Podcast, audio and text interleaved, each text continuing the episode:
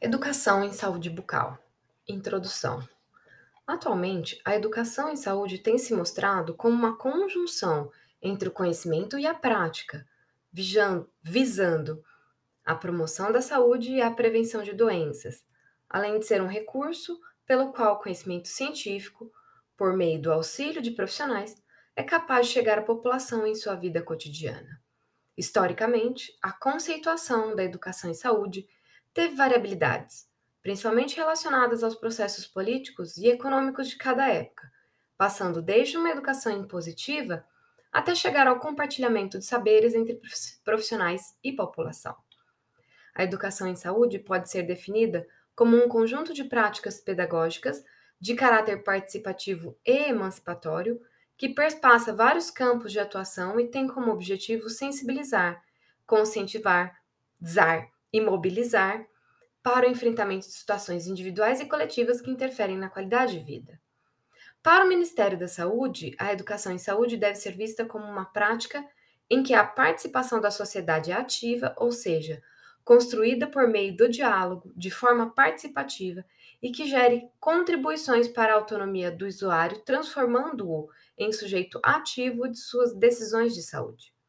Além disso, preconiza que os profissionais que trabalham com a educação em saúde tenham liberdade e autonomia, de modo a reinventar formas de cuidado mais humanizados e integrais aos usuários do sistema.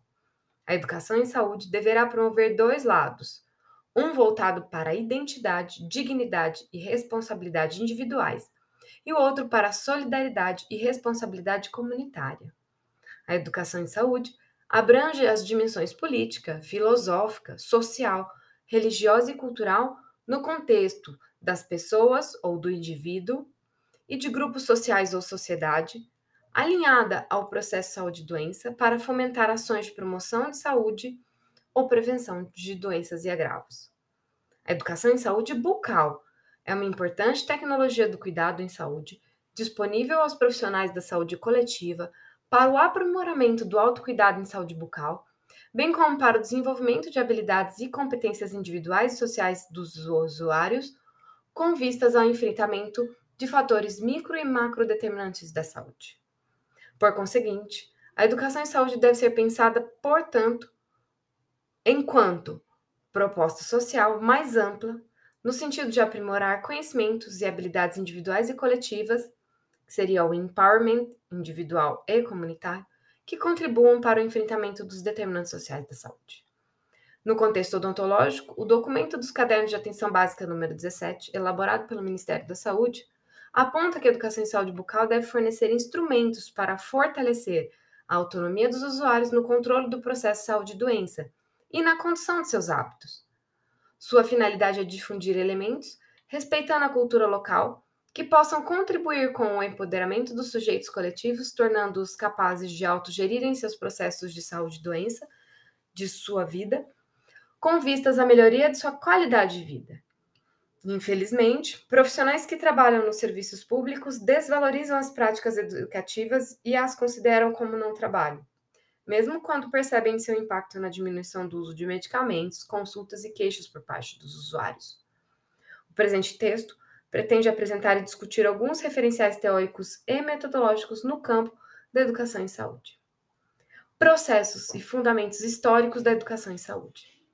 Para que ocorra a contextualização da educação em saúde, faz-se necessário entender também as contextualizações de educação. Sendo assim, entende-se que, inicialmente, a civilização, particularmente a ocidental, desenvolveu uma forma de pensar e agir, a racionalidade técnica. Desse modelo, a ação educativa se baseia na neutralidade, gerando o um modelo tradicional de educação. Nesse modelo de tradicional, as informações são passadas aos indivíduos de forma unilateral, em que o detentor do conhecimento repassa o que sabe e que considera verdadeiro aos educandos. Esse modelo de educação foi utilizado na segunda metade do século XIX, na Europa, nas epidemias ocorridas em que a população era disciplinada a seguir as regras de higiene e de conduta moral determinadas pelo governo. Abraham Flexner e a educação em saúde. Abraham Flexner realizou um estudo sobre educação médica nos Estados Unidos e no Canadá. Nessa pesquisa, Flexner visitou 155 escolas de medicina dos Estados Unidos e do Canadá e, com base nas avaliações feitas, publicou o seu famigerado relatório em 1910. As principais recomendações do relatório Flexner para o desenvolvimento do ensino nas escolas implicava na formação médica baseada na doença, com foco no ensino laboratorial, hospitalar, biológico estimulando a especialização médica. O método flexneriano ocorreu em uma sociedade marcada pela falta de regulamentação da profissão médica em uma fase de grande proliferação das escolas médicas e crescente indústria farmacêutica, regidas unicamente pela lei do mercado. Percebe-se que o relatório trouxe aspectos importantes e interessantes para o melhoramento e organização dos cursos de medicina da época, mas que deixou pontos negativos que permeiam o trabalho em saúde atualmente. Na atualidade, existem dilemas da humanização na formação médica, visto que se encontra em um processo de transição entre o modelo biomédico de compreensão do processo de doença que traduziu na educação médica no paradigma flexneriano, coerente com o conceito de saúde como ausência de doença, e uma nova proposta, baseada na integralidade da assistência em saúde. Assim, percebe-se que a educação em saúde e a formação dos profissionais, por vezes, está centrada em práticas curativistas, hospitalocêntricas, médico-centradas, que são resquícios do relatório Flexner. A contemporaneidade também chamada pós-modernidade, modernidade tardia ou modernidade reflexiva, é uma fase caracterizada pela intensificação e aceleração do estilo de vida, o uso intenso de tecnologias de informação e comunicação. Ocorre uma ascensão das doenças crônico-degenerativas e cerebrovasculares. Há uma mudança no perfil dos pacientes atendidos em vista do aumento da população idosa. Desse modo, as doenças agudas decaem e cresce o atendimento a doenças crônicas. Analisando as mudanças na sociedade e no perfil da população, questiona-se: hoje, as medidas orientadas pelo relatório Flexner dariam conta das necessidades de educação e saúde da população brasileira? Tal questão é, no mínimo, intrigante e desafiadora, pois, como já apresentado, o relatório Flexner trouxe variados critérios de formação para os cursos de medicina nos Estados Unidos e no Canadá. Se atualmente se considerasse o mecanicismo, o biologicismo, a especialização, o individualismo, a tecnificação e a ênfase na medicina curativa como políticas públicas de saúde, como diretrizes dos processos de trabalho em saúde, ou até mesmo se se considerasse as diretrizes curriculares, o relatório até poderia responder ou sanar determinada necessidade ou tratamento do cidadão, mas constituiria um modelo de saúde precário, pois o foco seria a doença e não a pessoa, seu contexto, sua dinâmica e realidade de vida. Presentemente, Há um movimento das políticas de saúde e educação que visam a uma educação em saúde não pautada nos métodos flexnerianos, mas sim nos princípios do SUS, universalidade, integralidade e equidade. Educação em saúde no Brasil. Na segunda metade do século XIX no Brasil, as práticas estavam em europeizar costumes e hábitos das famílias de elite, cuja intenção maior era a legitimação das classes sociais por atributos físicos, psíquicos e sexuais, o que fomentou de forma indireta ideologias racistas e preconceituosas. No contexto da saúde pública, por volta de 1860, a exportação do café gerou um início conturbado para a educação em saúde, pois se fazia necessário um controle de saneamento dos espaços destinados à exportação de mercadorias. Além disso, as epidemias de varíola, peste, febre amarela e tuberculose, que acometeram a população dos centros urbanos entre o século XIX e parte do século XX, tiveram ações higienistas em que as normas de prevenção às doenças e intervenções eram impostas por meio de regras. Nesse período, as instruções das instituições de saúde fundamentavam-se no modelo campanhista, que tinha como base modelos estruturais de operações militares. Com a influência da polícia médica, desenvolvida na Alemanha, o pressuposto era de que o Estado deveria assegurar o bem-estar do povo mesmo que contrariasse os interesses individuais, de forma a justificar a coerção das ações aplicadas. No início do século XX, o médico Oswaldo Cruz, no Rio de Janeiro, a partir do momento que assumiu a Diretoria Geral de Saúde Pública, enfrentou as epidemias por meio do uso de brigadas médicas, compostas por mata-mosquitos e operários de limpeza pública. Ambos acompanhados por soldados de polícia que faziam a visitação das casas e prédios, desinfetando locais exigindo reformas, interditando prédios e removendo das casas tudo que fosse julgado por eles como prejudicial à saúde da população. As visitas, obviamente, eram preferencialmente ocorridas nas áreas mais pobres da cidade de maior concentração demográfica. Educação sanitarista aparece no Brasil em meados da década de 20, quando o Estado se viu em necessidade de maior atuação em decorrência do aumento das populações urbanas. Nesse modelo, as ações diretas direcionadas por Oswaldo Cruz no início do século, que buscava controlar a proliferação de doenças por meio de vigilância sobre as atitudes populacionais, principalmente das populações pobres, e da vacinação compulsória, fez se manterem as ações da polícia sanitária. Com a imposição das ações, sem que a população entendesse os porquês, surgiram movimentos de resistência, como a revolta da vacina, em que as pessoas negadas ao direito da informação, sendo apenas obrigadas a realizar a vacinação, se negaram à aplicação das vacinas. Em consequência, houve uma redefinição do papel da educação em saúde. Nesse momento, no Brasil, não há ensino, mas imposição de saberes sobre a sociedade em que a intervenção curativa, fundamentada na biologia do processo saúde e doença, eram trazidas à população de forma impositiva, unilateral e verticalizada, de modo que os receptores da informação, a população, tinham pouco ou nenhuma interação ou participação na formação dos conhecimentos. O envolvimento dos indivíduos no processo educativo começou a ser desenvolvido e discutido a partir da década de 40, quando da criação da Fundação de Serviços Especiais de Saúde Pública, em convênio entre governos brasileiro e norte-americano. Nesse momento, iniciaram-se os desenvolvimentos para a participação comunitária em grupos, por meio de ações de medicina preventiva e gerenciamento institucional trazidos pelos norte-americanos, além de novas técnicas educacionais na área de saúde. No entanto, a doença ainda era percebida de maneira individualizada e não pertence então a um contexto que englobe o cotidiano do indivíduo e o ambiente em que se insere, sendo a população considerada como passiva e incapaz de iniciativas próprias. Seguindo nessa linha, por volta da década de 50, com maior migração de pessoas do campo para a cidade e a modificação das exportações de agronegócios para as indústrias de base, percebeu-se a necessidade de relacionar o conceito de saúde ao homem produtivo, de forma a garantir a produção das indústrias. Sendo assim, a educação em saúde passou a ser voltada para o interesse das elites, em que pessoas eram objetos de intervenção do Estado, e a saúde era considerada um dever, pois sua finalidade era manter a produtividade econômica.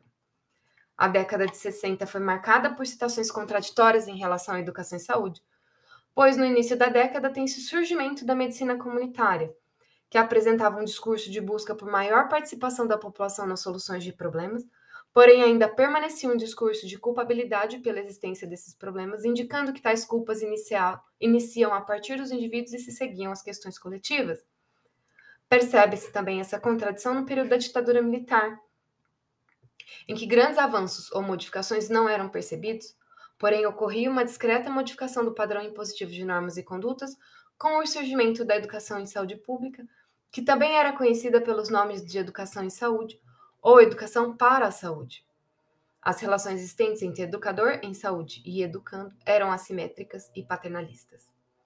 Com maior abertura política na década de 70 e 80, e por meio da influência das concepções de educação promovidas por Paulo Freire, iniciou-se um maior diálogo sobre educação em saúde por meio da participação popular.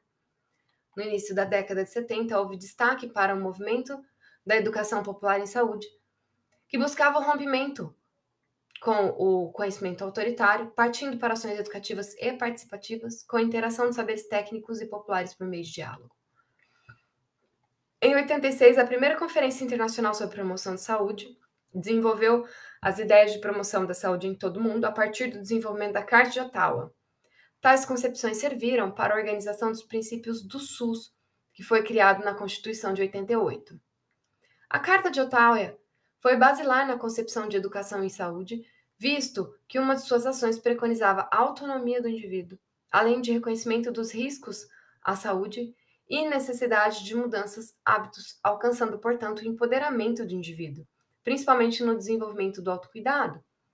As ações previstas na Carta de Ottawa se apoiavam na Política Nacional de Promoção de Saúde e em atribuições específicas da gestão, por exemplo, no fomento às práticas de atividade física, prevenção e controle do tabagismo, garantia de acesso ao serviço de saúde diante dessas necessidades.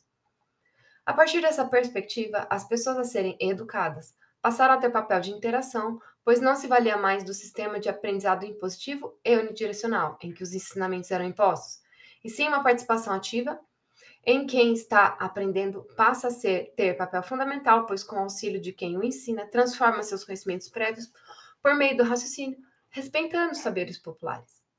Foi a partir da década de 80 que os referenciais de Paulo Freire em relação à educação passaram também a fazer parte da educação em saúde, trazendo à tona a relevância necessária para a reflexão crítica e o desenvolvimento de uma consciência, também crítica, que fosse capaz de promover a melhoria das condições de saúde a partir da participação comunitária.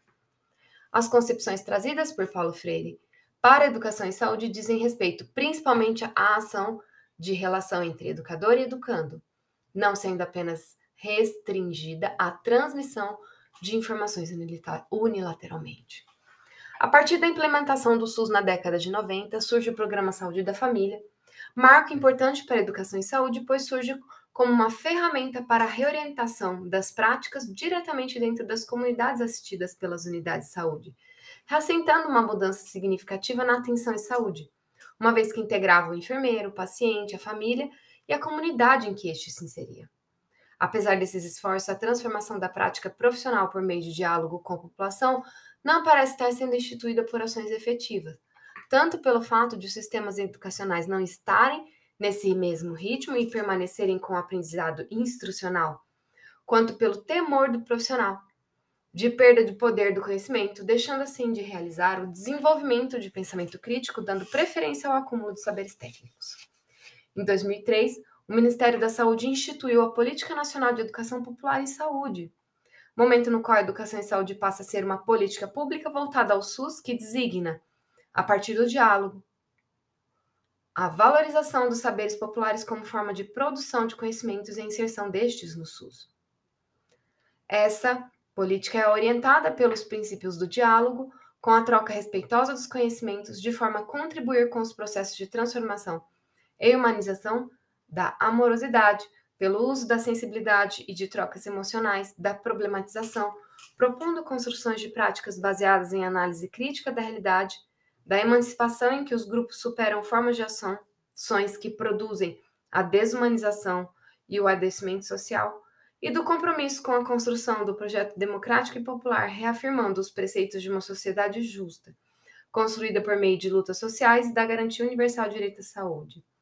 A reformulação de projetos político-pedagógicos nos cursos de graduação da saúde foi e ainda é embasada nas diretrizes curriculares nacionais que proporciona uma nova leitura sobre as necessidades de formar profissionais voltados para as necessidades do SUS e a saúde da população.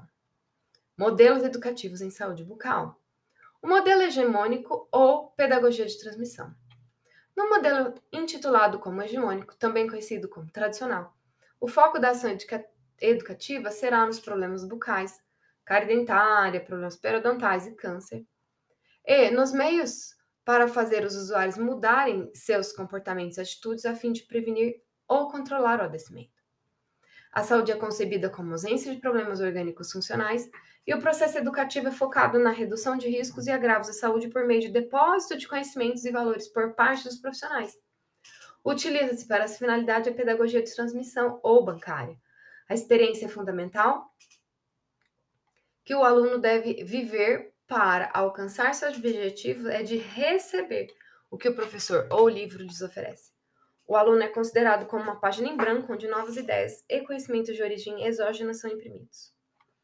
Nas atividades ditas educativas, como palestras e aulas, sejam em grupos ou em consultas individuais, passa-se a ideia de que a doença se deve principalmente à falta de cuidado e ao desleixo da população com saúde, deixando a vítima com sentimento de culpa pelo problema que apresenta. Os indivíduos que seguem as recomendações profissionais são considerados como usuários ideais, comprometidos, obedientes, enquanto os que não fazem são considerados desleixados, negligentes ou resistentes à mudança.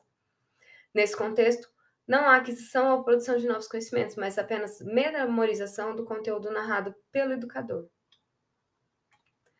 Muitos, artigos, muitos acadêmicos e profissionais produzem esse modelo, reproduzem esse modelo com a população, pois foi a única maneira que conheceram de se fazer educação em saúde durante sua formação. Apesar de bem intencionados na melhoria da saúde da população, a utilização desse modelo envolve formas de pensar e agir que apresentam alguns problemas. Sua efetividade é limitada, pois a população não muda de comportamento definitivo, mas apenas reage a um estímulo temporário. Com a supressão do estímulo, o comportamento tende à extinção. Modelo dialógico ou pedagogia problematizadora.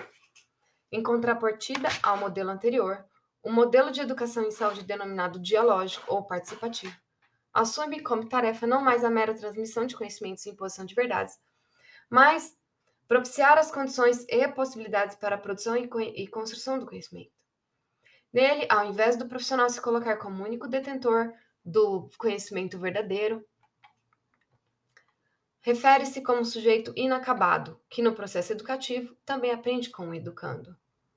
A educação em saúde, portanto, deixa de ser um mero ato de transferência de conhecimentos e valores, pois o educador já não é apenas o que educa, mas o que, enquanto educa, é educado. Em diálogo com o educando, que, ao ser educado, também educa. Ambos, assim, se tornam sujeitos do processo em que crescem juntos e em que os argumentos de autoridade já não valem.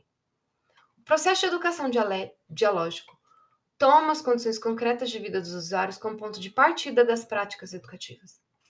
Além das condições materiais de existência que, por si, ditarão a viabilidade ou não da adoção de determinados comportamentos e hábitos individuais e ou coletivos, em conformidade com as orientações dos profissionais de saúde, a condição concreta de vida inclui os saberes acerca do processo saúde-doença e as práticas de cuidado assumidas pela população.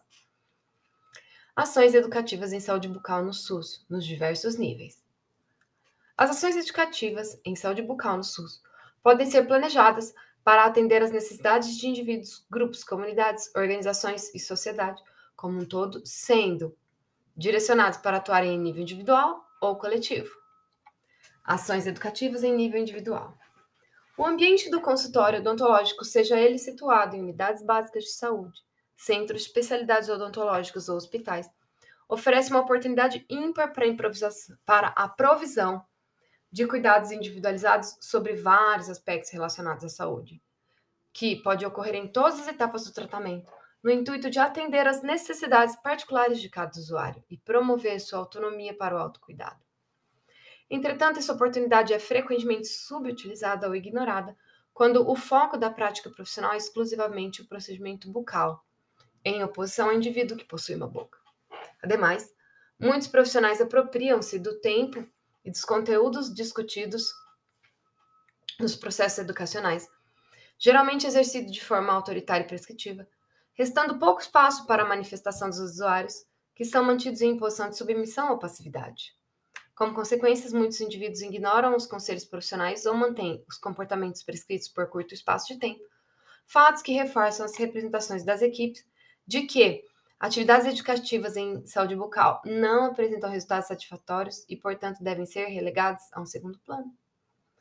Uma vez adotada outra conduta educativa, os espaços de atendimentos individuais podem consolidar-se como momentos de reforço à autoestima dos usuários, bem como para o incremento de seus conhecimentos e habilidades para a autogestão em saúde. Tal dinâmica melhora os níveis de satisfação com os serviços, bem como as taxas de adesão às recomendações profissionais.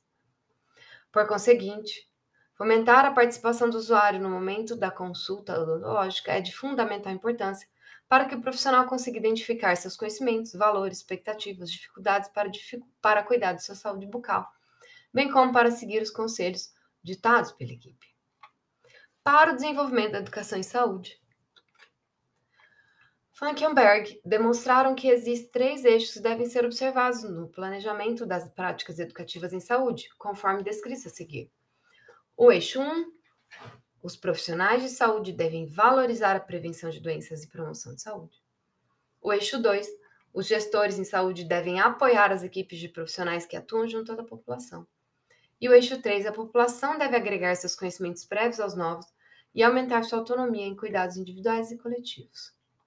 Alguns autores recomendam as seguintes ações para melhorar os processos de comunicação nos serviços e favorecer a participação dos usuários nas tomadas de decisão.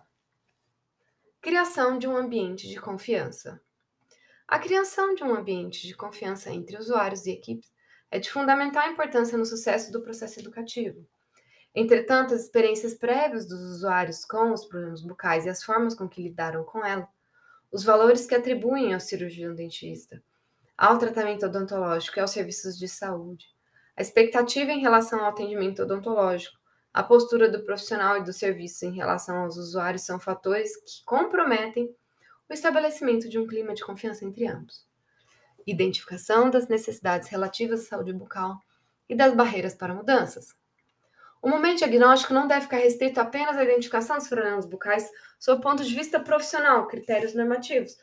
Por exemplo, o registro do número de lesões de cárie e bolsas periodontais ou extrações, mas avançar no sentido de incorporar as respostas subjetivas dos indivíduos a essas medidas, que, por sua vez, são influenciadas pelas expectativas sociais e culturais dos contextos em que vivem, trabalham e se divertem.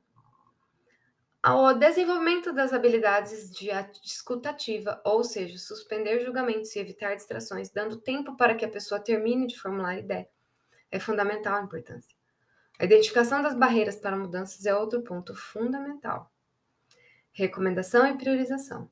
O cliente sempre faz uma avaliação e escolhe frente às orientações que lhe são oferecidas.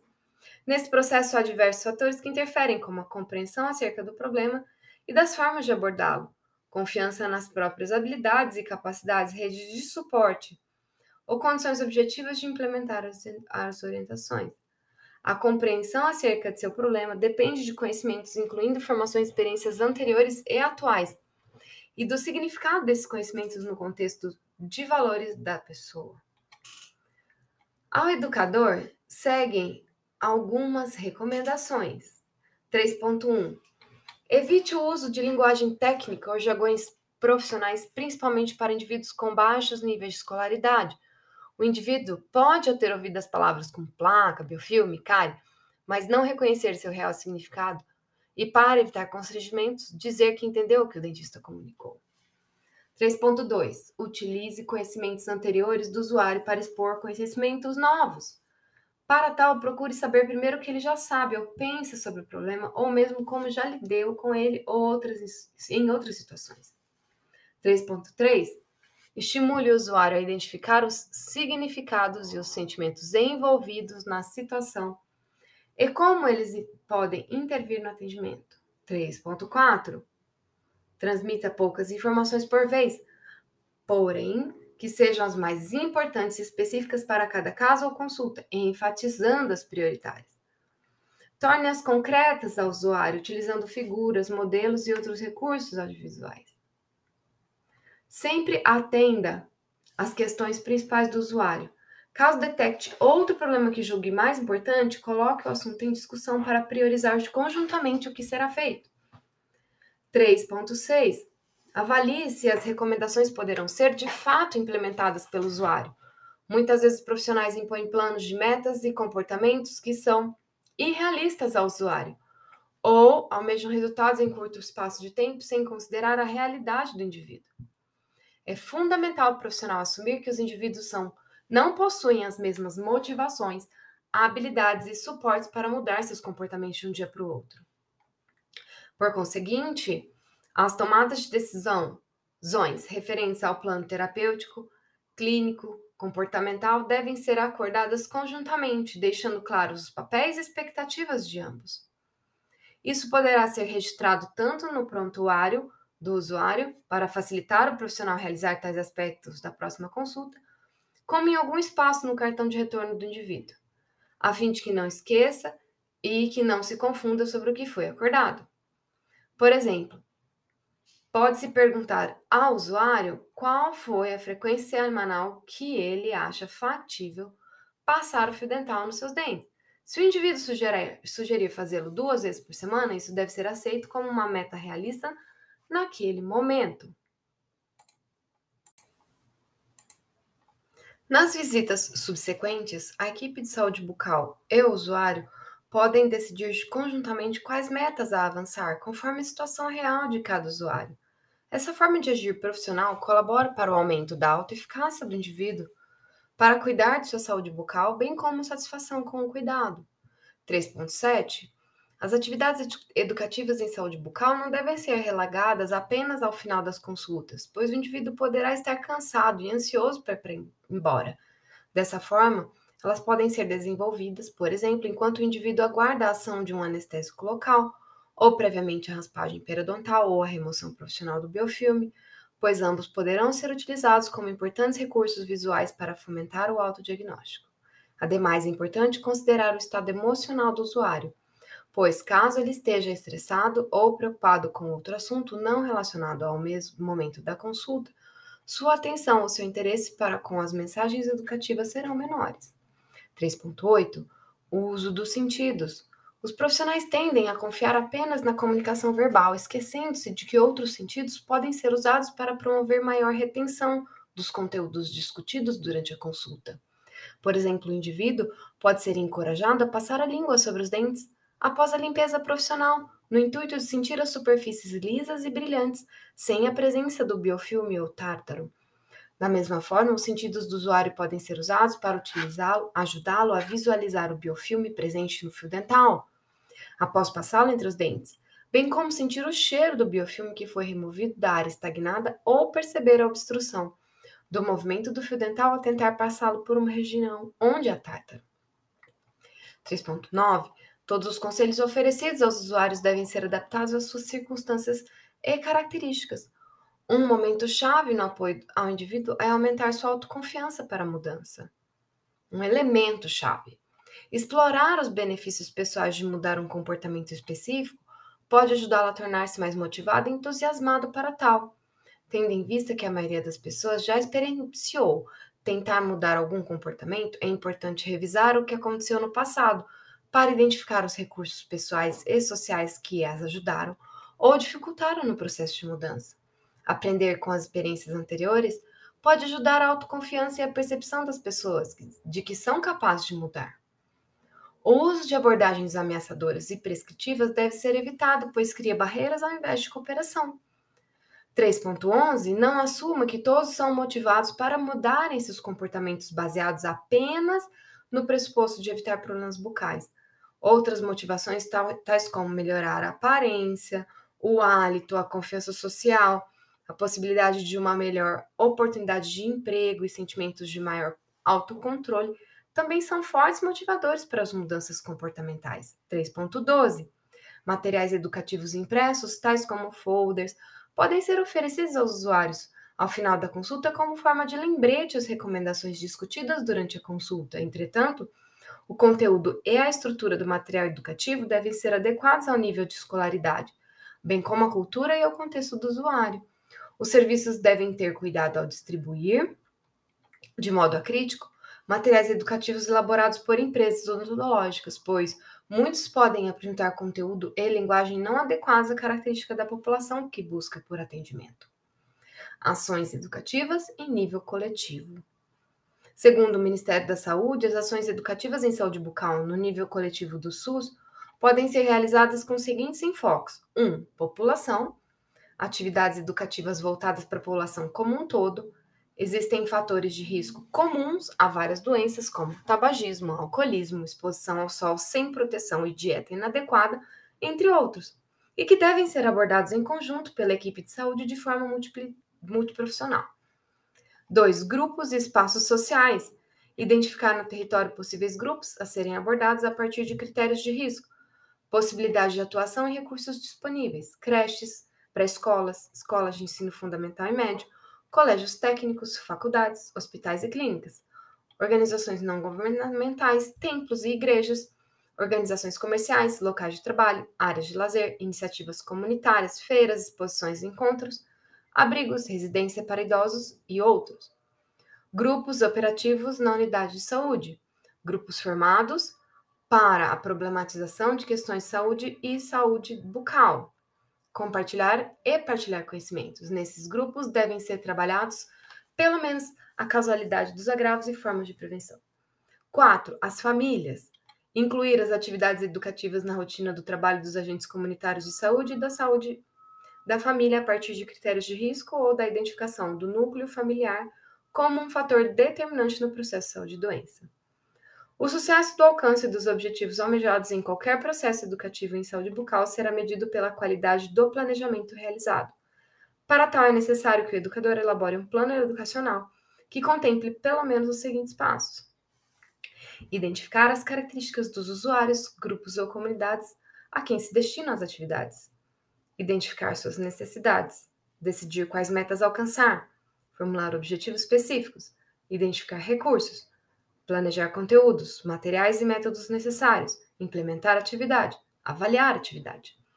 De acordo com o documento Caderno de Atenção Básica número 17, Saúde Bucal, os seguintes grupos são considerados como prioritários no campo da atenção em saúde bucal: pessoas com hipertensão ou diabetes, famílias de gestantes e puérperas, famílias de idosos, famílias que residem em áreas de risco social, idosos em instituições de longa permanência. Domínios da aprendizagem.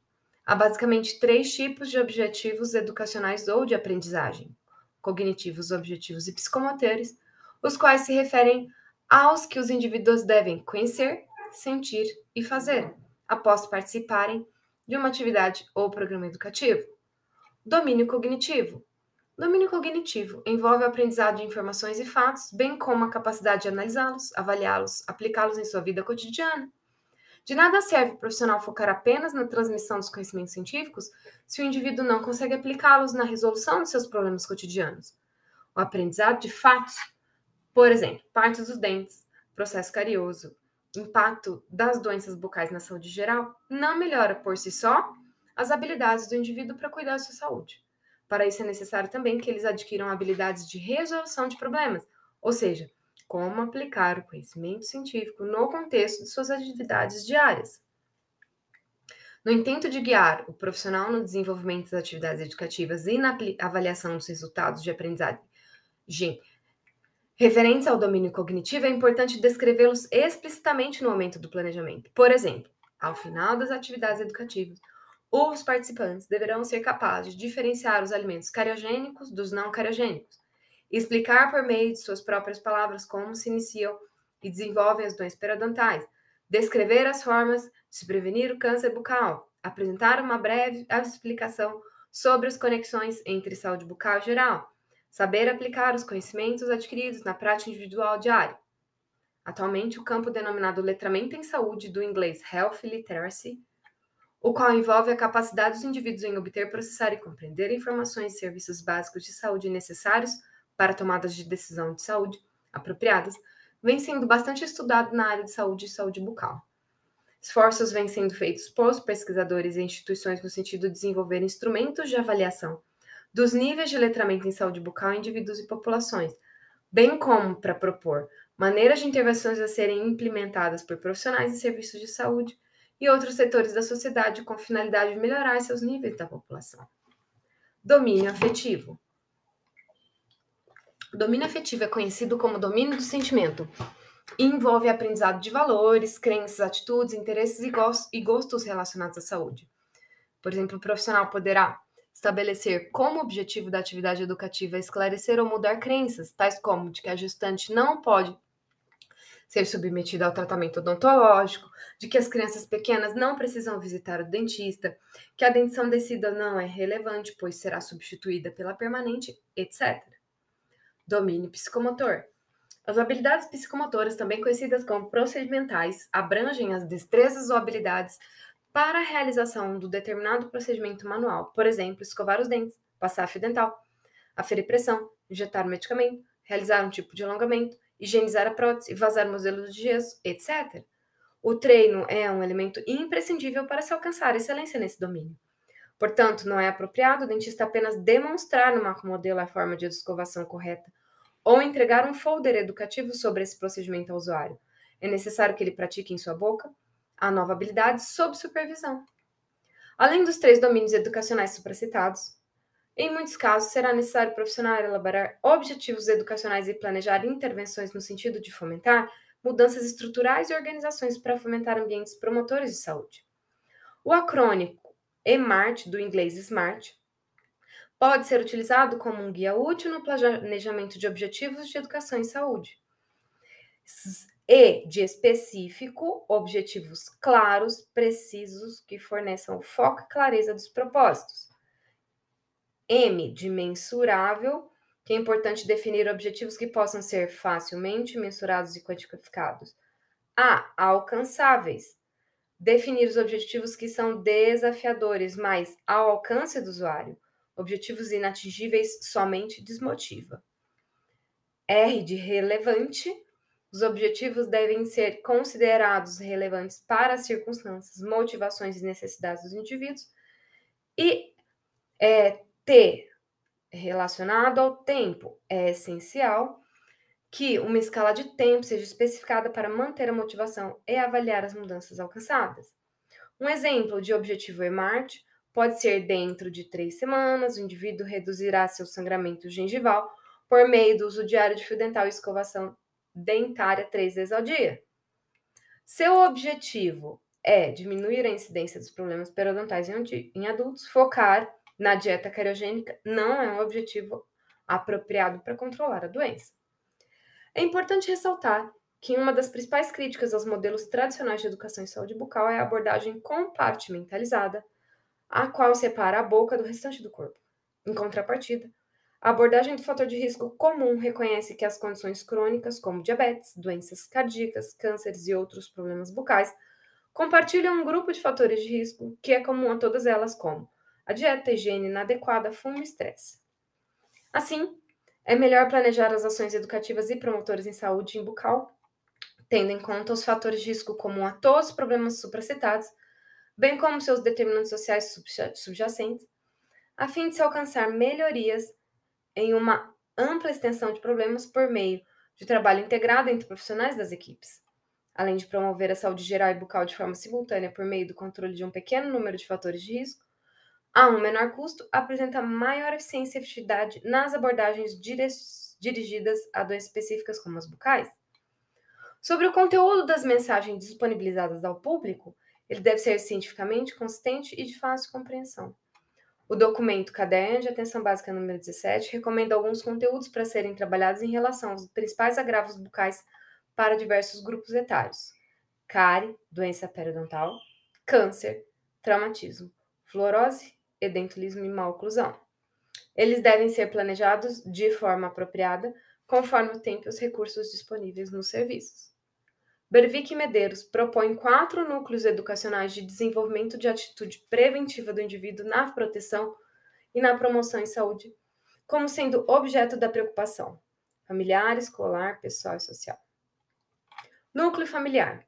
Considerada a família como a unidade básica de sociedade, responsável pelo preenchimento de certas necessidades sanitárias e, consequentemente, pelo desenvolvimento do primeiro estágio da atitude preventiva, é nesse ambiente que a criança passa quase integralmente os seus cinco primeiros anos. Isso significa que a família deve ser educada, a fim de que, na própria dinâmica da vida familiar, comece a educação para a saúde, que, em última instância, nada mais é do que o processo pelo qual se desenvolve a atitude preventiva das pessoas visando conservar a saúde e evitar a doença. Sendo a criança essencialmente intuitiva e captativa, introjetará com facilidade tudo o que observa no ambiente, passando a expressar as suas necessidades e modos de perceber as coisas conforme as experimentou no meio familiar. A atuação da família no desenvolvimento da consciência da importância dos hábitos saudáveis na formação da criança começa a sofrer influência externa à medida que ela cresce e passa a se relacionar com outros grupos quando vai para a escola. 2. Núcleo escolar. A escola é parte da comunidade onde procede, de onde procede a criança. E essa leva para o ambiente escolar toda a sua experiência do meio que vive. Pais, vizinhos, grupo com que brinca. Em termos de atitude, de crenças, de valores, de expectativas. Sendo a saúde do educando um dado importante a ser considerado pela escola, a instituição deverá contar com um calendário organizado que forneça o desenvolvimento de programas educativos, preventivo, havendo necessidade da compreensão e da elaboração por parte do professor para que eventos como a Semana da Boa Alimentação, Semana da Nutrição e Saúde, Semana da Saúde Bucal, Pelotão da Higiene e muitos outros possam ser organizados estimulando o aprendizado. A escola, como instituição social, representa certo grau de formalização de atitudes dos membros que a compõem, portanto, o professor é importante para que se obtenha sucesso em programas escolares. 3. Núcleo pessoal. Acredita-se ter na adolescência o início do desenvolvimento da atitude preventiva de modo consciente e intencional, e, consequentemente, o início da valorização da própria saúde, decorrente de uma motivação subjacente na qual o adolescente associa saúde com aparência, força, poder e prestígio. 4. Núcleo social. É importante para a sedimentação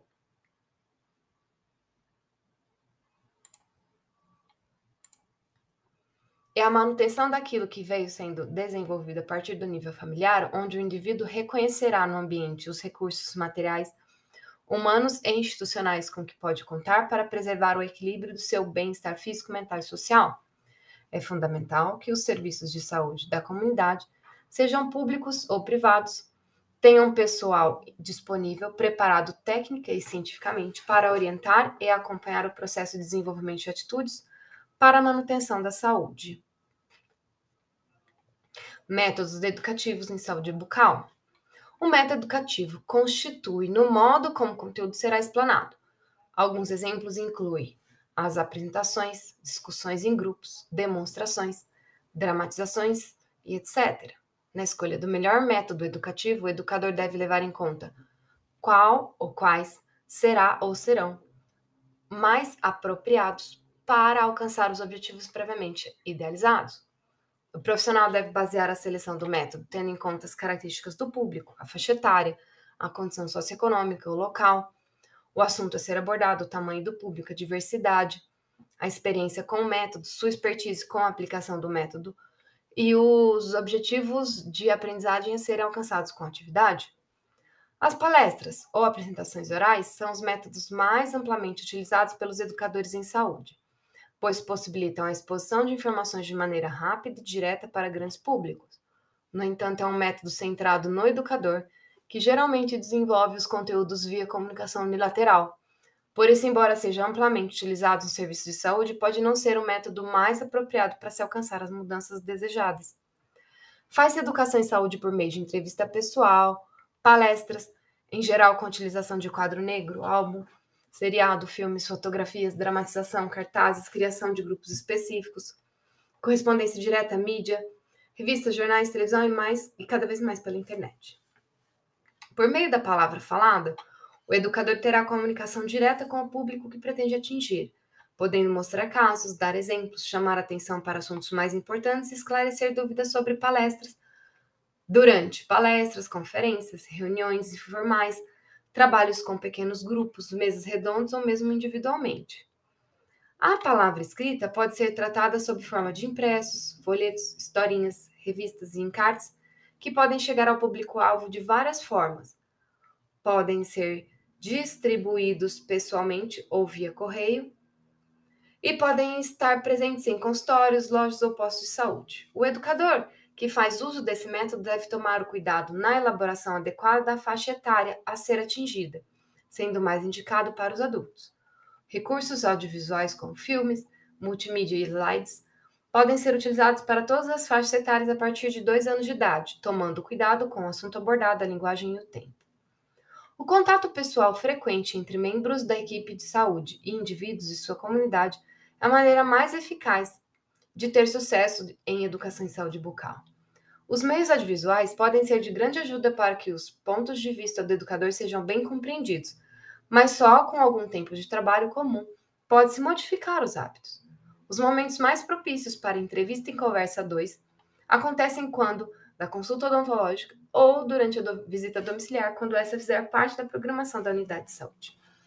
Por se tratar de uma ocasião educativa excepcional, a entrevista deve ser bem aproveitada, discutindo conceitos de higiene, prevenção e autocuidado, relacionados o mais possível com o problema vivido pelo paciente. A pior época para tentar ensinar alguém alguma coisa que não esteja relacionada a seus problemas imediatos talvez seja quando essa pessoa está com a cabeça perturbada por um problema ou doença. Ouvir muito mais que falar, pelo menos nos primeiros momentos, é a melhor tática. A educação em grupos tem um poder multiplicador de que se deseja ensinar. Muito maior que o processo pessoa a pessoa, mas depende da habilidade do educador em motivar o grupo e da existência de um interesse comum para a maioria. As mudanças de hábitos são mais prováveis em consequência do contato individual, mais profundo, que não pode deixar de existir. O trabalho grupal não substitui, mas reforça. Entre os métodos mais tradicionais, o quadro negro e giz são os que apresentam custo baixo e flexibilidade de adaptação a situações particulares, alcançando alto grau de eficiência mesmo em mãos não muito habilidosas, pois permitem a participação ativa de todo o grupo sem a inibição que instrumentos sofisticados podem criar. O flanelógrafo e o álbum seriado podem ser produzidos com relativa facilidade e de acordo com as características culturais da população-alvo. Eles ajudam a diminuir a inibição de quem não está acostumado a dar aulas e dos que têm dificuldade de desenhar objetos, dentes e rostos no quadro negro. Fotografias em geral têm menor custo, podendo ser produzidas localmente de modo a retratar a própria realidade e circular entre os assistentes. Contudo, para motivar e atrair a atenção de um grupo, apresentando um material de qualidade, as projeções e filmes para a TV têm grande utilidade, principalmente quando seguidos pelo contato direto frequente. As dramatizações são consideradas uma das mais proveitosas linhas de educação em grupo. Por exemplo, pode-se encenar, encenar o desenvolvimento da cárie dentária em relação às suas causas de maneira simples, com participantes que assumam o papel dos micro-organismos, do açúcar, dos ácidos, etc. Nessa mesma linha, situam-se as peças de teatro escolar, teatro de fantoches, uso de macromodelos, estes quase sempre montados com material disponível localmente e com efeito visual dos mais positivos e alegres. Exposição de cartazes e murais devem ser utilizados, embora seu poder de penetração não seja tão grande, os cartazes precisam ser empregados com certos cuidados para que alcancem os resultados desejados.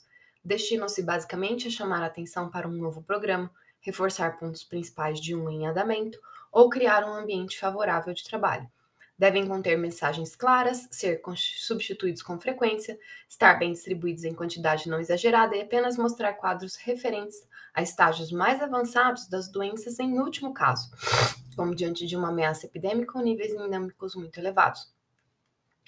As cartas, em geral, e as comunicações pelos correios costumam ser empregadas com êxito, desde que tratadas parcimoniosamente e com um espírito de real ajuda ao paciente, uma vez de mera propaganda, em vez de mera propaganda, pelos profissionais de clínica privada como um reforço das ações educativas desenvolvidas em consultório.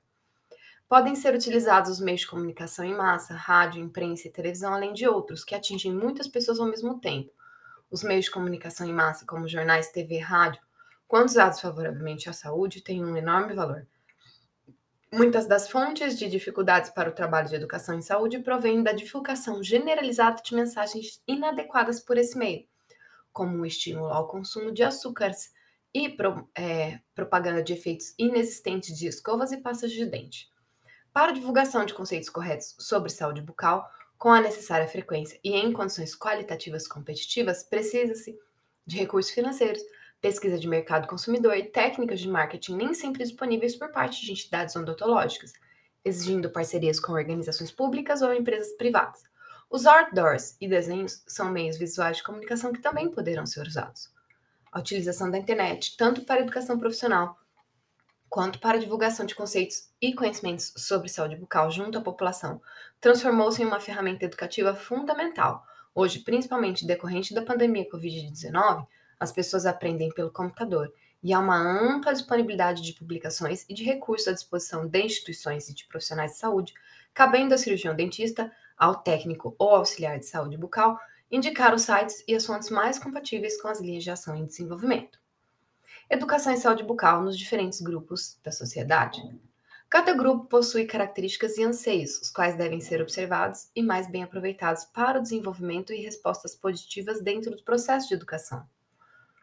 Nos grupos de 0 a 15 anos de idade, para que se consiga a manutenção das orientações, a absorção e a consequente educação, é importante e desejável que os pais sejam também educados, além de orientados quanto à responsabilidade no processo de educação e de manutenção da saúde de seus filhos. Mediante a conscientização dos pais, torna-se possível o controle e manutenção de uma dieta e higienização saudáveis. O processo de educação deve estar centrado em neutralizar os riscos que podem tornar possível a cárie no futuro. Crianças de 0 a 2 anos.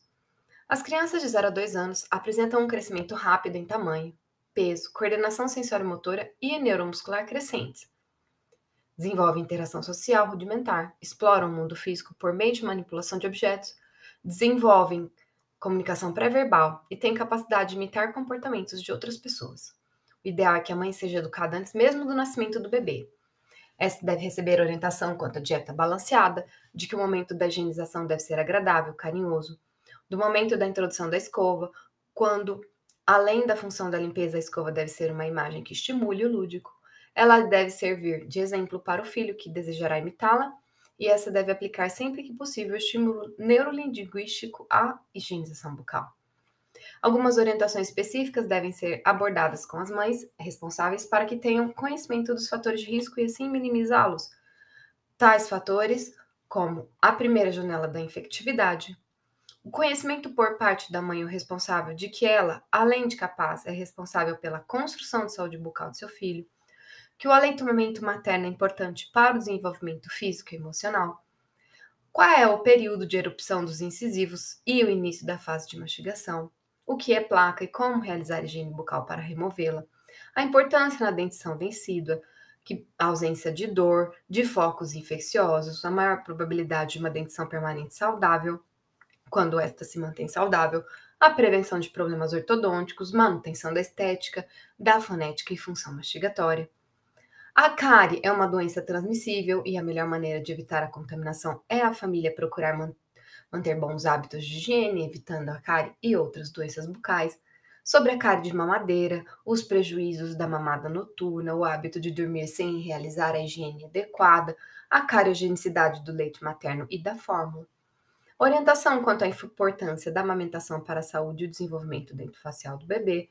Sobre o controle da dieta, orientar quanto à importância de estabelecer hábitos alimentares saudáveis, com dietas menos cariogênicas e horários regulares e consistência dos alimentos o controle do uso do dentifrício fluoretado, os hábitos inadequados como a sucção de chupeta, dedo, posturas noturnas e respiração bucal, e medicamentos que possuem presença de sacarose e flúor na sua composição. Os hábitos relevantes para a saúde bucal são facilmente incorporados durante o período de socialização primária do indivíduo, então é importante que a educação para a saúde comece durante esse período. Ao final do primeiro ano, muitas crianças começam a comer alimentos sólidos e se adaptar ao padrão dietético da família. Portanto, a influência dos pais é grande na formação da criança. Os cirurgiões dentistas devem atentar para o controle da dieta para que a educação em saúde bucal se torne mais eficiente. As pessoas não nascem com uma série de opiniões já formadas em saúde, mas essas opiniões são adquiridas durante a vida e, consequentemente, podem ser modificadas por meio de aprendizagem extra. A intervenção precoce no processo de socialização do indivíduo é crucial devendo os cuidados em saúde bucal começarem ao nascimento. A escovação deve ser iniciada logo após o aparecimento do primeiro dente do bebê e deve-se fazer a indicação de uma escova extra macia, com cabeça pequena e com cabo que permita um bom apoio para o adulto que irá fazer a escovação do bebê. Crianças de 2 a 4 anos de idade. Elas apresentam um crescimento rápido em tamanho, peso e crescente coordenação sensório-motor e neuromuscular. Têm consciência da existência de seres vivos em contraposição a seres inanimados, e de pessoas familiares em contraposição a estranhos. Ajustam-se às exigências dos adultos quanto à alimentação e à higiene. Desenvolvem comunicação verbal e formulação rudimentar de conceitos, além de capacidade de interagir com os companheiros de mesma idade. Quanto à educação em saúde bucal, deve-se estimular o uso de escova de dentes por meio de brincadeiras e jogos lúdicos, sempre com abordagens muito rápidas. Sugere-se colocar a criança dentro do mundo dos adultos quanto à higienização e alimentação. Imputar conceitos de saúde bucal, enfatizar a coletividade e a mãe, sempre procurando dar exemplo de atitudes de cuidados com saúde bucal. Existem algumas vantagens em realizar educação em saúde bucal com pré-escolares, isso porque nessa idade as crianças estão aprendendo outras habilidades relacionadas à higiene pessoal, que serão estabelecidas na forma de hábitos que levarão à adoção de práticas de saúde para toda a vida, Nessa idade existe uma relação intensa entre pais e filhos, já que os cuidados pessoais, como tomar banho e vestir-se, são rotineiramente realizados pelos pais, sendo então apropriado incluir a higiene bucal nesses procedimentos diários. A partir de 3 anos, a criança gosta de realizar sua própria escovação.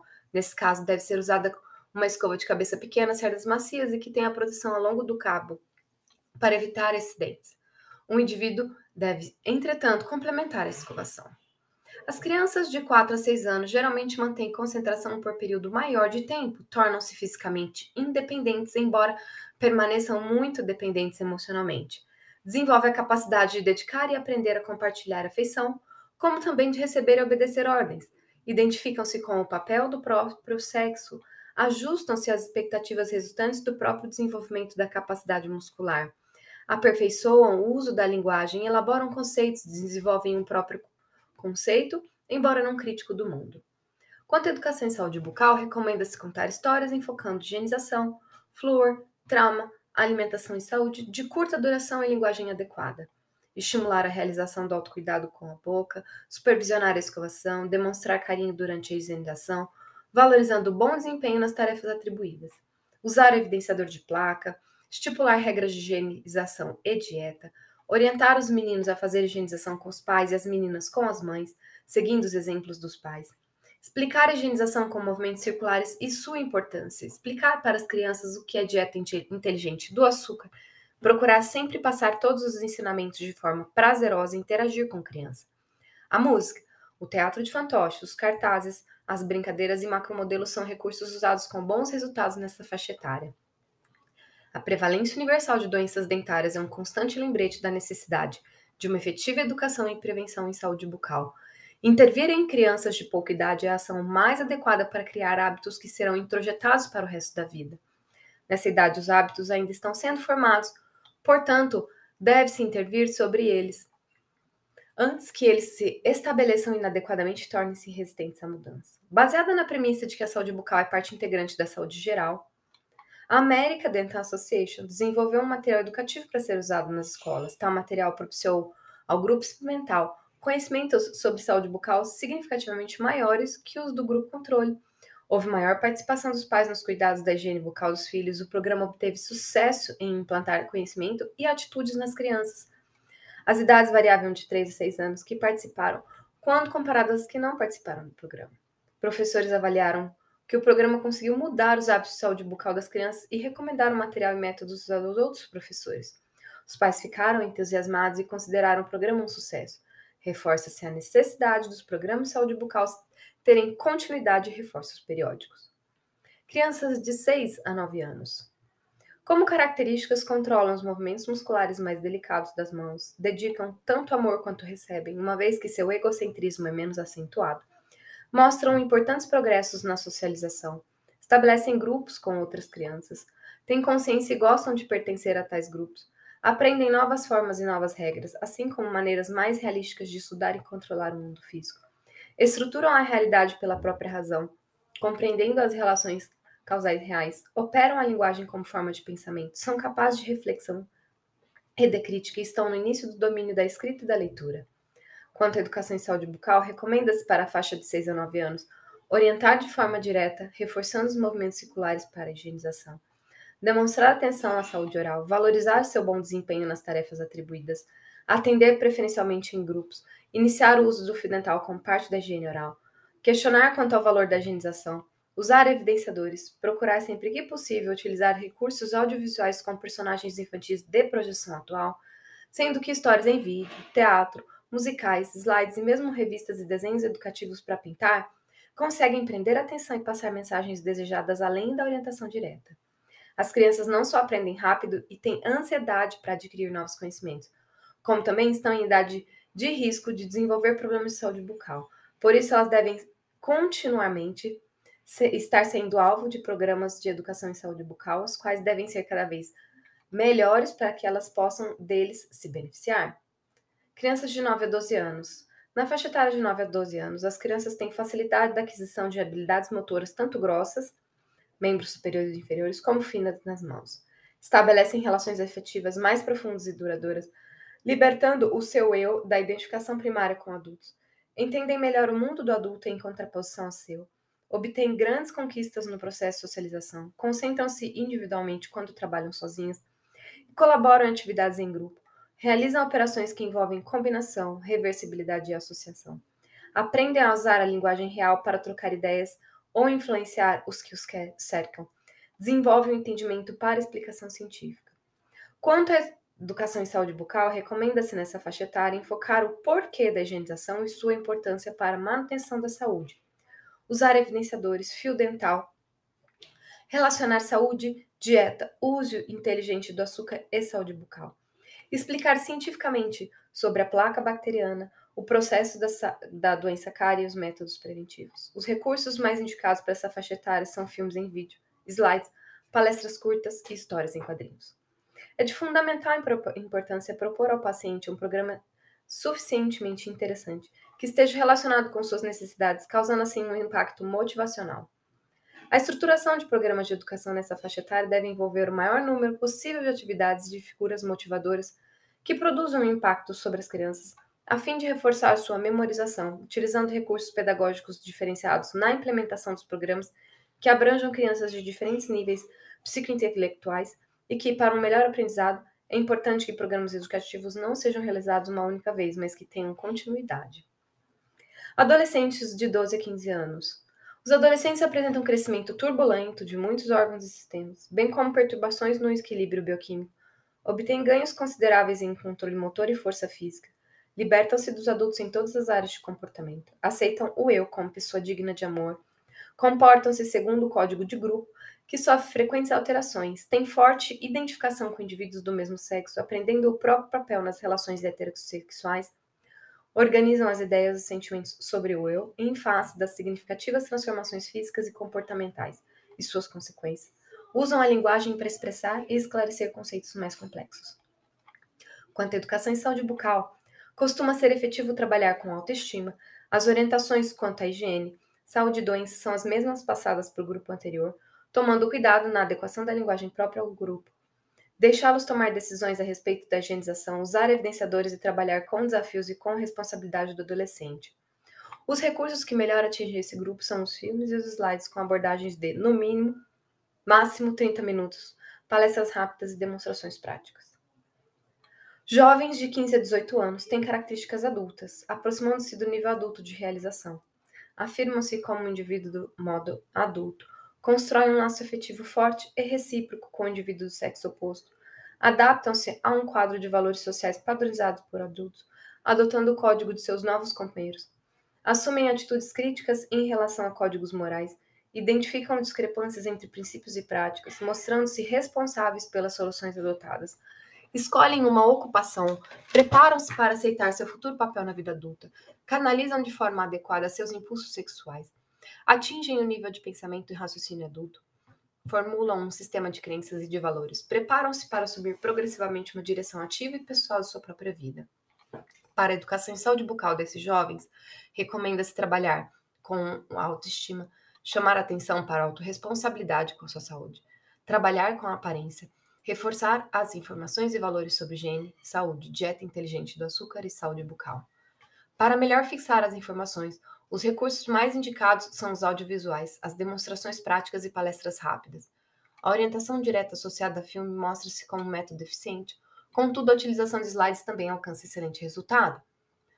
O programa Saúde pela Boca demonstrou, ao longo do seu desenvolvimento, que é possível realizar um trabalho efetivo de prevenção de cárie dentária e doença periodontal em locais de pouca condição técnica, exigindo custos baixos de órgão patrocinador, nunca sendo interrompido pois pode delegar ao beneficiário a responsabilidade da execução do programa. Somente pode-se mudar o perfil pessoal da higiene oral com disciplina, método e motivação, e que a motivação pessoal e do grupo é o único veículo capaz de tornar sucesso qualquer trabalho de prevenção.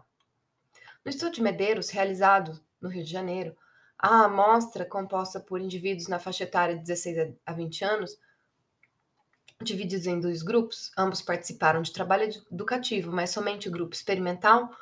Ao grupo experimental foram ensinadas técnicas de escovação e uso do fio dental, sendo a higiene bucal supervisionada semanalmente.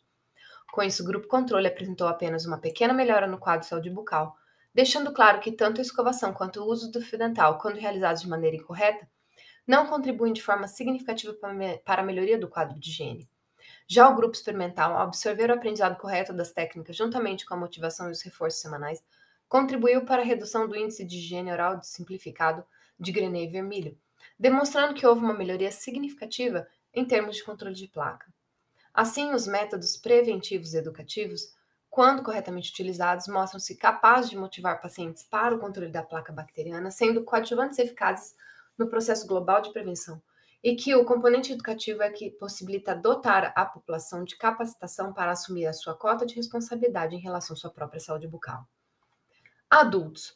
Adultos já possuem conceitos próprios internalizados a respeito de um conjunto de parâmetros indispensáveis à vida em sociedade, incluindo-se aqui os conceitos relativos à sua própria saúde e a dos que lhes são mais próximos. Apresentam grandes dificuldades de modificação de conceitos decorrentes de suas experiências anteriores, muitas vezes chegam a entender com perfeição a respeito de hábitos nocivos à sua própria saúde, mas se negam a mudar o comportamento ou simplesmente não tentam fazê-lo, pois consideram o hábito mais importante que os resultados mórbidos relacionados. Um exemplo típico é o fumante inveterado. Muitas vezes a força de vontade não é suficiente para levar o indivíduo adulto a abandonar o hábito. Assim, um adulto pode se sentir culpado, aceitar a culpa, aceitar os efeitos futuros ou mesmo imediatos do mau hábito, mas não prescindir dele. Quando, no entanto, decide mudar, um adulto pode ser extremamente importante para influenciar outros indivíduos em sua comunidade. Quanto à educação e saúde bucal de adultos, semelhante à descrita no grupo anterior, haja vista a sequência do amadurecimento na linha de vida dos indivíduos. As reuniões em grupo devem ser encorajadas. As discussões de temas voltados para a saúde própria e seus familiares podem ser importantes para a motivação relacionada à saúde. Devem ser ressaltadas as qualidades dos indivíduos que demonstram grande responsabilidade individual e social tornando-os coagentes participativos nos processos de mudanças comportamentais desejáveis para a manutenção do estado de saúde bucal. Os aspectos comportamentais dos cuidados de saúde bucal normalmente não são usados como preditores. Isso é surpreendente porque o melhor preditor de um hábito futuro deveria ser o hábito antigo. E o mesmo que o objetivo da interação entre o profissional de saúde e o paciente seja mudar o hábito antigo, é crucial compreender o que ele é a base a partir da qual as mudanças são desenvolvidas. Ainda parece significativo destacar a importância de estabelecer que o paciente tenha aperfeiçoado sua habilidade psicomotora para desenvolver um hábito de saúde bucal adequado ao mesmo ideal. Além disso, os cuidados em saúde bucal não se compõem apenas de escovação e uso do fio dental, mas também apontam que o comportamento do paciente em relação à saúde geral, abuso na dieta, fumo, álcool, drogas, reflete em sua saúde bucal. Parece crucial integrar práticas específicas de higiene bucal em um padrão saudável de estilo de vida que é estabelecido precocemente, a anamnese odontológica precisa tornar-se uma análise que determina a satisfação individual quanto à saúde bucal relacionada ao afeto, comportamento, cognição e importância na perspectiva da vida. Essa análise precisa tornar-se a base sobre a qual é construída a parceria problema-solução entre profissional de saúde bucal, equipe e paciente. Qualquer profissional de saúde bucal precisa se conscientizar de que a expressão verbal é a ferramenta mais importante na odontologia não importa o quanto é tecnicamente perfeita a maneira pela qual o profissional de saúde bucal lida com os problemas dentários do paciente, a menos que esse esteja envolvido no processo diário de cuidar de seus dentes, sua saúde dental e bucal não será ideal. O objetivo precisa ser incentivar os esforços do paciente a integrar as práticas de saúde bucal em sua vida. Para que a escovação dentária seja eficaz, ela tem que ser minuciosa e realizada de maneira correta. Isso só é conseguido quando o indivíduo é ensinado e motivado para desenvolver tal ação. A jornada de informações e de orientações gera consistência, a motivação da higiene bucal, fator preponderante na redução do índice de placa. Idosos. Conforme estabelece a Associação Internacional de Gerontologia, idosa é a pessoa com 65 anos de idade ou mais. Entretanto, a lei do idoso, editada no Diário Oficial da União em 94, considera idosa a pessoa maior de 60 anos de idade. Essa divergência ocorre com base nos dados da Organização Mundial da Saúde, que consideram nos países desenvolvidos o início da velhice por volta de 65 anos, enquanto nos países em desenvolvimento isso ocorreria a partir dos 60. O envelhecimento da população mundial é um fenômeno observado nos dias de hoje e leva a projeções futuras de um aumento no número de idosos. A população brasileira vem crescendo assim como a mundial, que deverá se apresentar no ano de 2025 com mais de 30 milhões de pessoas com mais de 60 anos, passando a ser a sexta população mais idosa do mundo. Essa população precisa de cuidados e de orientações específicas quanto à importância de sua saúde bucal. Os idosos de hoje viveram em uma época de grande deficiência quanto a informações e conscientização da importância da saúde bucal, um quadro clínico caracterizado principalmente pela falta de dentes e ainda um maior risco a apresentar cáries, periodontopatias e câncer bucal. Os idosos podem apresentar três condições funcionais, sendo funcionalmente independentes, parcialmente dependentes e totalmente dependentes. Nesses dois últimos grupos, os diferentes graus, a necessidade do acompanhamento de uma terceira pessoa chamada de cuidadora, a qual deve conhecer pontos importantes na manutenção da saúde bucal do idoso. Podem ocorrer alterações no paladar, na visão, no olfato, na audição, na capacidade de locomoção, na comunicação, além de edentulismo. Algumas doenças sistêmicas mais prevalentes nos idosos são arteriosclerose, distúrbios gastrointestinais e respiratórios, anemias, doenças do sistema nervoso central, diabetes e doenças geniturinárias. Quanto à atenção e saúde bucal, recomenda-se que os cuidadores devem receber orientações quanto aos cuidados com próteses totais e removíveis, a capacidade do idoso para realizar sua higiene bucal e a dificuldade para alimentar-se, devem evitar que a alimentação seja exclusiva ou habitualmente de alimentos moles e observar alterações na mucosa bucal e sangramento gengival. Pode trabalhar com imagens correlacionando o processo de saúde e doença e, por meio delas, explicar como ocorre a doença, o que é possível fazer para obter e manter a saúde bucal, desmistificando a doença cárie, é considerada inevitável e até natural por muitos, como a doença periodontal. Orientar quanto à higiene bucal, as técnicas de higienização, os cuidados com prótese, orientação quanto à dieta e nutrição, os bochechos com flúor ou clorexidina quando necessário. Os recursos que produzem melhores resultados são filmes, slides, cartazes, álbuns seriados de fotos e atividades interativas. Gestantes. A gravidez destaca-se em relação aos outros períodos da vida, pois em nenhuma outra ocasião uma vida depende tanto da saúde e bem-estar da outra. Durante o período gestacional, a mãe e a criança apresentam um íntimo e inseparável relacionamento. Portanto, a saúde física e mental da mãe, antes e durante a gestação, tem um profundo efeito no estado de saúde do seu filho no período pré e pós-parto. A fragilidade dependência da criança e a independência e a importância da gestação no ciclo vital tem levado as sociedades organizadas ao reconhecimento das necessidades essenciais da gestante e das condições de assistência à sua saúde. Com isso, a grávida necessita de cuidados técnicos aperfeiçoados, atendimento personalizado e carinhoso. Não se pode deixar de observar que, no período da gestação, a mulher mostra-se psicologicamente receptiva a adquirir novos conhecimentos e mudar de padrões que provavelmente terão influência no desenvolvimento da saúde do bebê.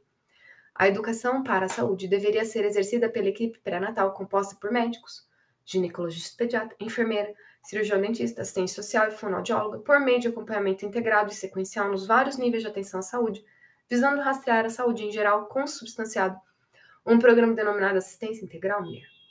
É a assistência pré-natal de fundamental importância tanto para a mãe como para o bebê. Para justificá-la, bastaria dizer que a sua ausência está associada à mortalidade perinatal cinco vezes superior àquela encontrada nas clínicas de atendimento pré-natal regulares. É importante salientar que a melhor maneira de educar um filho é por meio da imitação. Educação é dar exemplo. Com isso, todos os conhecimentos passados à gestante de como promover saúde bucal e, consequentemente, a maneira como irá agir com sua criança será um exercício positivo de formação de hábitos. Os problemas relacionados à função gastrointestinal costumam ser a queixa mais frequente das gestantes, mas da metade refere ao aumento do apetite e de sede.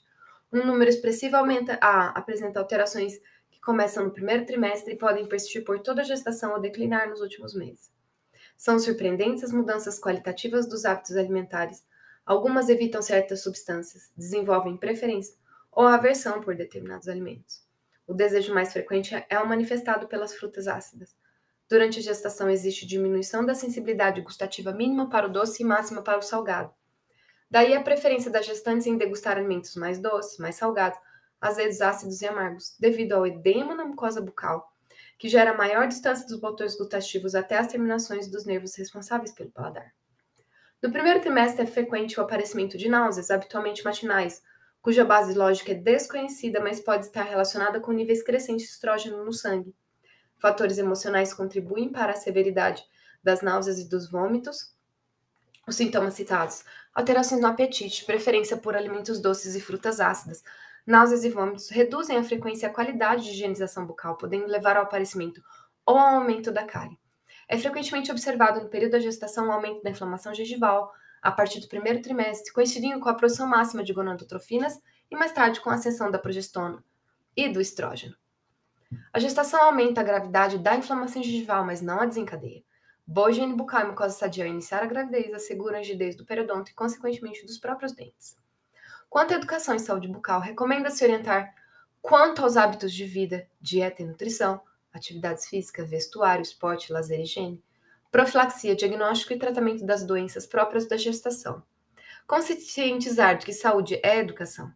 Explicar como os problemas bucais se instalam e se desenvolvem, os meios de transmissão, a janela da efetividade, o uso adequado do flúor, a importância da amamentação natural como fonte única de alimentação durante seis primeiros meses de vida, desmame gradativo com a introdução de papinhas consistentes, de alimentos naturais, que determinam o padrão de mastigação, orientar para não introduzir nenhum tipo de adoçante na mamadeira, além de ter o cuidado de não passar mel ou açúcar nas chupetas e bicos de mamadeira, limpar os roletes gengivais com fraldas ou gases embebidas em água filtrada e, após a erupção dentária, iniciar o uso da escova. Alguns mitos e verdades relacionados às gestantes. A gravidez compromete o dente da gestante? A literatura especializada tem demonstrado que não há nenhum comprometimento das estruturas dentais em decorrência da gravidez. Algumas mães têm apresentado problemas por dedicarem mais atenção ao futuro bebê do que à própria saúde, podendo ser desencadeada por higiene deficiente. As chupetas causam problemas ortodônticos? Por vezes, as chupetas são consideradas as causadoras de dentes mal posicionados, o que é discutível, pois há crianças que nunca usaram chupetas e têm problemas. A chupeta mais adequada é de bico consistente e forma ortodôntica. A comida ingerida pela mãe afeta os dentes do feto? Sim, enquanto os dentes estão em formação, o cálcio, fósforo e outras cálcio, o fósforo e outras vitaminas são necessários.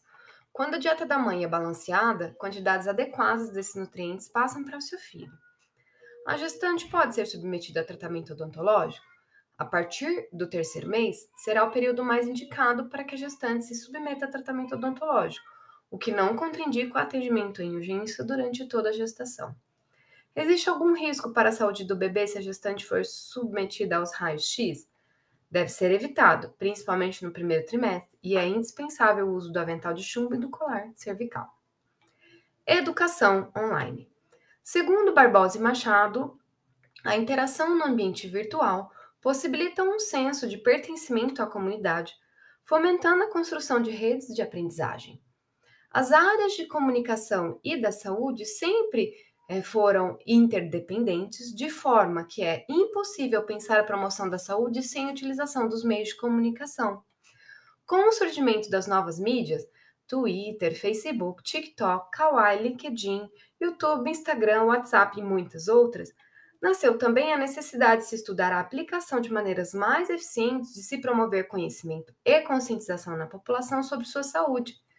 A exemplo, o funcionamento do Instagram se baseia na publicação de imagens e vídeos facilmente editáveis, associados a textos com possibilidade de compartilhamento entre outras redes sociais. Permite a interação entre os usuários, facilitando, portanto, a multiplicação do conhecimento entre os profissionais de saúde e o público. Outra ferramenta online que passou a ser explorada recentemente são os jogos interativos, que buscam abranger distintos ciclos de vida infantil. Essas ferramentas abrangem um público amplo e que pode ter acesso à informação de qualidade fidedigna, mas infelizmente também há muitos casos de desinformação encontrados. As novas leis de proteção de dados e de controle de fake news estão em discussão visando proteger esses valiosos e atuais meios de educação em saúde. Conclusão: a pedagogia problematizadora no âmbito da saúde geral e bucal está ancorada em princípios como emancipação, cidadania, democracia, equidade e respeito. Logo está em plena consonância com o ideário do SUS. Além da prevenção das doenças, as ações educativas em saúde, embasadas na pedagogia problematizadora, devem objetivar as mudanças sociais necessárias para a melhora do quadro epidemiológico nacional. O desenvolvimento de atividades educativas em saúde bucal demonstra concordância com o ideário do SUS, pois demonstra respeito à individualidade e à cultura local, bem como fomenta a participação e autonomia do usuário na autogestão da saúde bucal. Entretanto, para que isso se torne realidade, as equipes de saúde bucal devem primeiramente fazer uma autorreflexão sobre o modelo educativo que utilizam na prática nos diversos contextos e espaços sociais e os motivos, a fim de que possam buscar novos conhecimentos e recursos, bem como aprender novas habilidades em educação. Melhorar nossos conhecimentos e habilidades em educação e promoção de saúde bucal é um compromisso para toda a vida. A sistemática educativa varia de acordo com o indivíduo ou a população alvo a atingir. A prática da odontologia, como aconteceu também com a prática médica, baseou-se, com o passar dos anos, no exercício da cura por meio de numerosos procedimentos, como o uso de medicamentos, alopáticos e cirurgias. A partir dos modernos conceitos de promoção de saúde, depreende-se que a prática curativa e restauradora deveria se ser substituída é, para constituir para o ser humano, no entanto, como um instrumento a ser utilizado somente em casos nos quais o procedimento preventivo básico falhou. Com base nessa premissa, pode-se enfocar que, a partir do primeiro século do terceiro milênio, a medicina, bem como a odontologia, preocupam-se em priorizar os métodos preventivos para o controle e erradicação das doenças e os agravos da, à saúde. Os componentes educação e saúde, em particular educação e saúde bucal, devem constituir todos os programas públicos e privados de saúde. A consciência médica deve não somente oferecer tratamentos de maneira tradicional, mas possibilitar que, com a educação e saúde, Utilizam-se os conhecimentos de fatores que prolongam a vida e aumentam de modo significativo sua qualidade. O conjunto de medidas em saúde, incluídas as educativas, as preventivas e as curativas, devem estar à disposição de todos, juntamente com as facilidades para exercer plenamente a cidadania. Cada indivíduo deverá ser uma célula fundamental dentro do contexto social, no qual a saúde plena será uma conquista de todos, com base no estímulo do desenvolvimento dos fatores individuais. Cabe às lideranças públicas e privadas o planejamento e a administração de programas que visem difundir cada vez mais os parâmetros que tornem a saúde um componente de destaque rumo à felicidade e ao bem-estar geral.